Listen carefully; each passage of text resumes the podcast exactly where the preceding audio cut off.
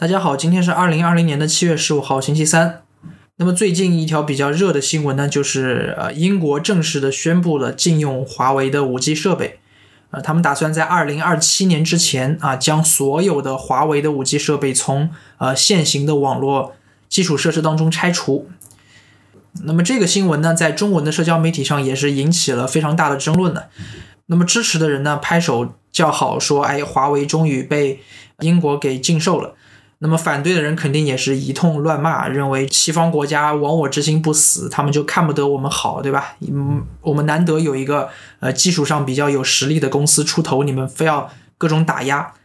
呃，那么我个人的观点不属于以上任何一派啊。我今天这期节目的主要目的是要理清关于华为问题的五个误区。那么第一个误区就是英美为首的西方国家之所以禁用。或者说排挤华为的真正原因，对于很多国内的人来说，他们不了解情况，可能会认为这些西方国家抵制华为的原因只有一个，就是他们看不惯中国崛起啊，他们觉得中国好不容易有一个科技企业实力比较雄厚了啊，他们就开始呃不断的不择手段的进行打压，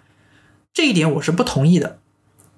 以英美为首的西方国家之所以会对华为进行百般的刁难，真正的原因是他们对于华为设备的安全性有高度的不安全感，或者说高度的不信任。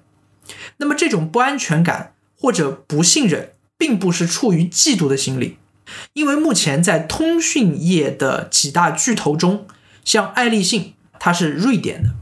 像这个诺基亚它是芬兰的。他们都不是英国和美国的本土企业，但是英国和美国就不会对爱立信和诺基亚呃进行排挤和打压。原因就是因为他们并不是出于或并不主要出于嫉妒的心理来排挤某一家企业，他们你说是出于偏见也好，还是出于这个固有的冷战思维也好，但是他们对于华为就是有一点不信任的，就是没有什么安全感的，在他们眼里。华为就是一个受中国政府操控的，呃，这么一家老是居心叵测的，想要窃取我们用户数据的，啊，想要搞间谍活动的这么一家公司啊，在他们眼里，华为就是这样的。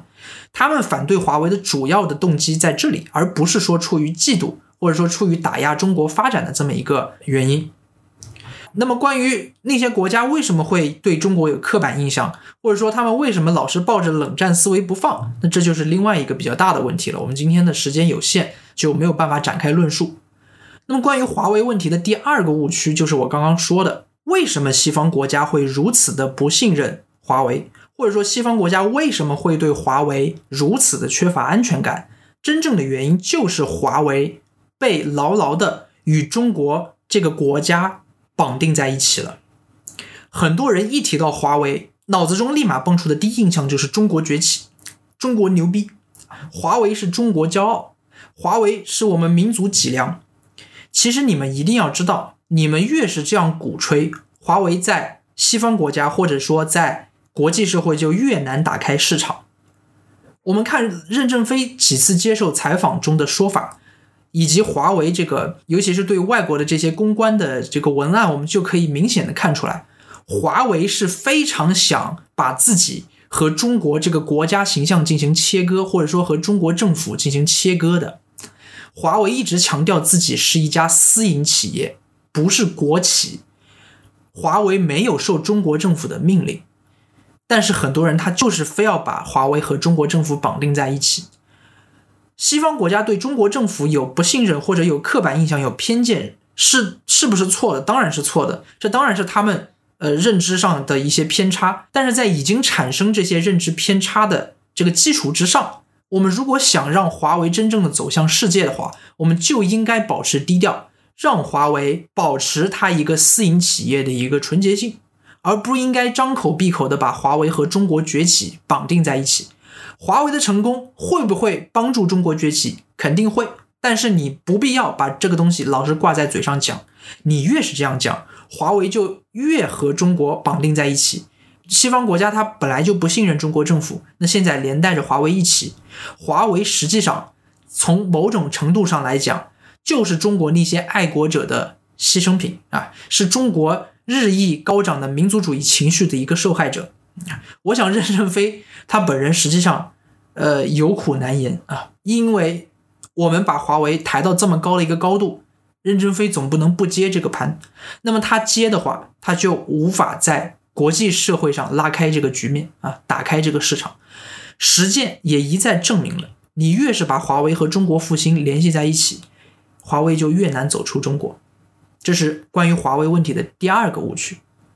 关于华为问题的第三个误区是：华为到底是不是唯一的中国骄傲呢？嗯，如果你认为华为是唯一的中国骄傲，或者说华为是这么多的国产的这个品牌当中最牛逼的，那可能你对中国的产业认识还不到位。中国有大量的优秀的公司、品牌、产品已经走向了世界，已经深深的打开了世界的市场。甚至有一些企业，他们只针对国外市场，他们的产品都不怎么在国内卖的。具体我就不举例了。这些品牌，他们的一个集合，或者说他们放在一起，共同构成了我们现在中国的这个民族的品牌和民族的骄傲。你如果认为华为才是唯一的中国骄傲的话，你其实是害了华为，你也小瞧了中国产业。这是关于华为问题的第三个误区。关于华为问题的第四个误区就是，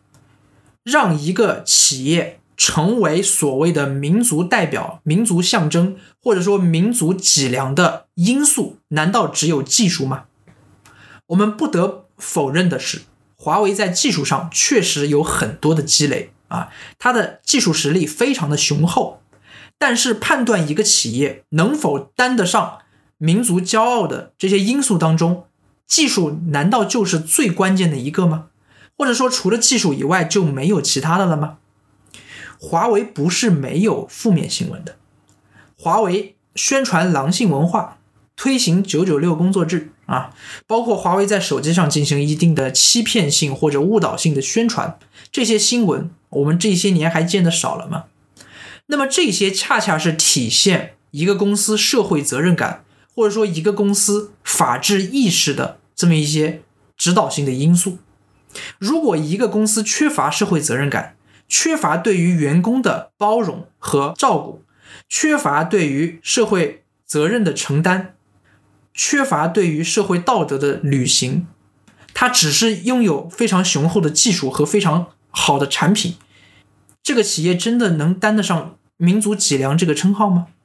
难道一个企业想要作为民族脊梁，不应该是各方面都非常好吗？不应该是既有社会责任感，又遵纪守法，又善待员工，同时技术还很过硬吗？现在国内有这么一个风气，就是只要你批评华为，你就是不爱国；只要你批评华为，你就是收了美国的钱；只要你批评华为，你就是美狗，呃，公知，你就死妈死全家，对吧？这种说法是非常的不负责任的啊。如果你真的希望一家公司好，你就应该允许充分的对这家公司的批评的言论。为什么？因为从某种程度上来讲，社会的监督和批评才是使一家企业不断的变好的一个必要条件。如果一家公司在这个社会上听不到任何的反对意见，那么它是没有办法越来越自我完善的。这和一个人忠言逆耳。和一个国家和一个政府要容得下不同意见是同样一个道理。你真正想要华为好，你就应该包容那些批评华为的声音，哪怕有些声音是造谣，是没有根据的。但是没有根据的，我们可以把呃各种证据放出来进行这个辩论嘛，对吧？真理越辩越明嘛。你何必要搞一言堂？你何必要只要是批评华为的都一个大的不爱国的帽子扣上来，对不对？这是关于华为的第四个误区。那么，关于华为的第五个误区就是，华为不需要国际市场，华为只要有国内市场就够了啊！我不否认中国国内市场很大啊，确实很大，但是对于华为这个阶段的公司来讲，对于像它已经发展到这么成熟的这个规模来讲，它的下一步，或者说它离走向最成功的世界一流的第一梯队的这个公司还剩什么？就剩的是国际市场，我们很难想象世界五百强 top 十 top 二十的那些企业，啊，像苹果啊，像奔驰、可口可乐这些公司，他们只专注于一国的市场，哪怕这这个国家的市场非常的大。你中国是全球最大的市场又如何？你想让华为成为世界瞩目的伟大的公司，成为世界五百强的榜首或者说前几名，你就必须把它推向世界。你让它局限于中国市场，垄断在中国这一门一户，它是无法走得长远，或者说它是无法进一步发展的。